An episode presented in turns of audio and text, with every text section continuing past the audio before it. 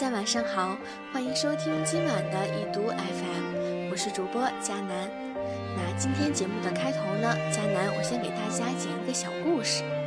在一个小乡村里，汽车啊还是个稀罕物。有一天，村长的儿子开着一辆车回来了，他每天开着他的小汽车在马路上狂奔，所到之处啊那是尘土飞扬，大伙儿都羡慕不已。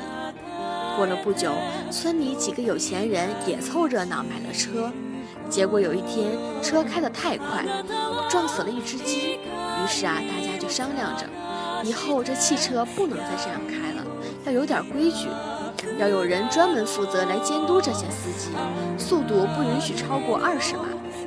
于是啊，村委会就任命小王来担任这一职责。小王每天都会站在村头路口，举着一块上面写着“限速二十码，谢谢”。因为有了人管理，大部分的司机啊都会遵守规则。不过村长的儿子每次经过的时候从不减速，小王很无奈。但是大伙都告诉他，对领导的家属啊睁一只眼闭一只眼就行了，得罪了领导那可就不好了。听到大家这么说，小王也是学乖了。对村长儿子的违规行为啊视而不见，结果有一天，村长的儿子过村口的时候，不小心撞了一位老太太。这事儿一出，村里的人都怪罪小王，说他收了村长儿子的贿赂，不好好执行命令。故事说到这儿，大家有没有觉得这小王啊真是费力不讨好，上不讨领导的喜欢，下又遭到群众的误解，卡在中间受夹板气呢？要是迦南是小王的话呀，恐怕也只会在岗位上得过且过，能混就混。可问题又在于，瞎混也不行，毕竟玩忽职守就是一条人命的事儿。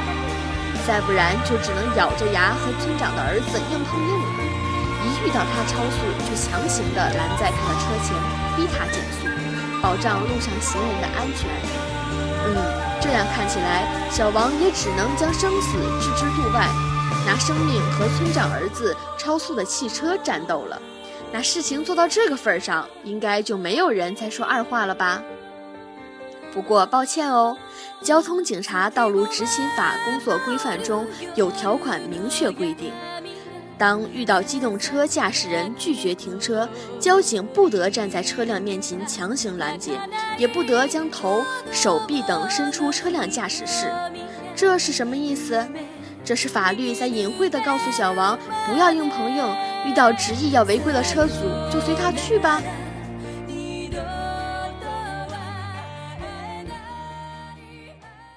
说到这里啊，可能有些听众朋友们已经听出了江南的话中话了。没错，这说的就是上周在上海闵行区发生的交警被违规司机拖死的事件。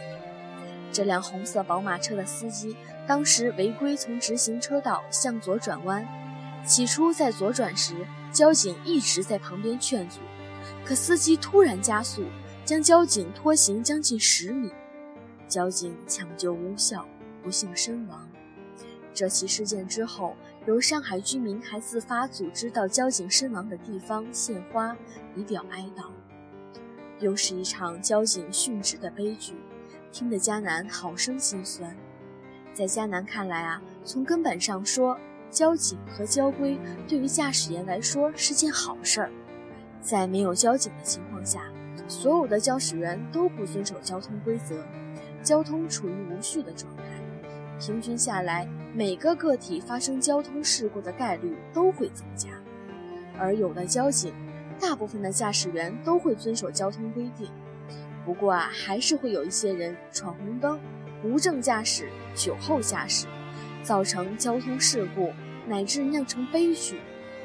说起这交警和驾驶员的关系啊，迦南觉得有点像纪律委员和学生的关系。纪律委员呢，保障了好的学习环境，这有利于学生们的学习。不过啊，班里不守纪律的学生都不太喜欢纪律委员，他们会想方设法的去破坏纪律。而且往往班里一两个调皮捣蛋的学生啊，扣分最多，成绩也最差。不过与纪律委员不同的是，交警执法维护的是驾驶人和行人的生命安全。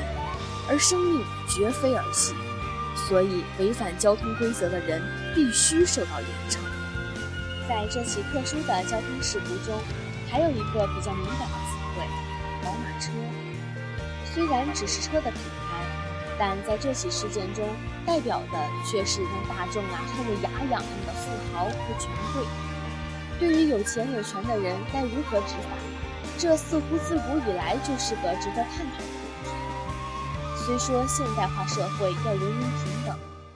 但迦南在知乎上看到过一个交警的自白，他有一次对一辆轿车进行例行检查，结果啊，车上的女人居然向他吐口水、抱怨，还威胁要打电话给局长，扣押了一个半小时。最后，某副所长打电话来要求放人。这样的例子并不罕见，有钱有权的人在社会的各个角落都享受着特权，在道路上也不例外。那么，假如说这一次宝马哥从直行车道左转弯成功了，也许他还会在心里暗暗的给茂警官记上一笔，找相关领导告状，撤下其交警的职位。毕竟啊，有钱能使鬼推磨，金钱与权力是人类社会最万能的法宝。不知道听众朋友们有没有考过驾照？说到驾照啊，或许很多朋友都会说。中国驾考体系黑，不给教练塞红包、送香烟，就不让学车上。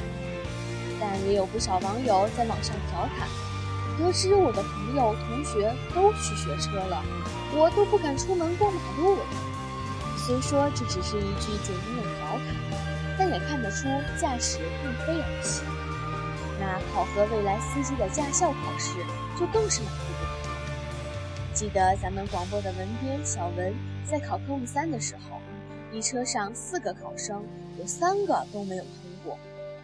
有右转弯不看直行车辆的，有遇到洒水车不减速避让的，还有起步不鸣喇叭的。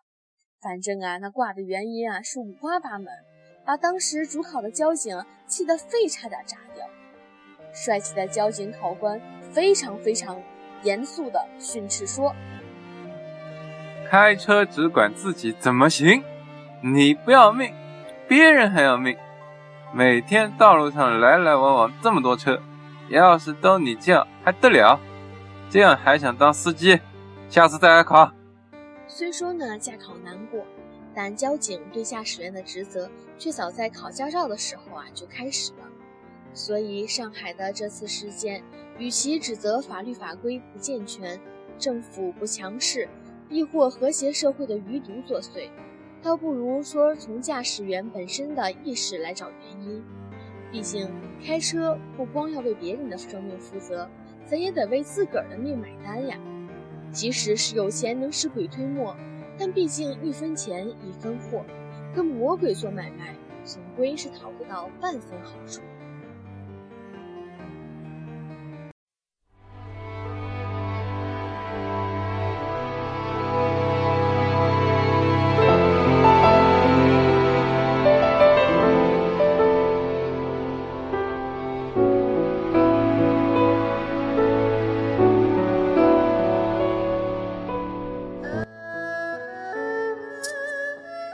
前世在佛前修了五百年，才换来这世你的回眸一笑。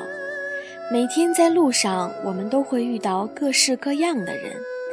我们和陌生人擦肩而过，相视一笑，道一声早安。萍水相逢一场，今生再难相忘。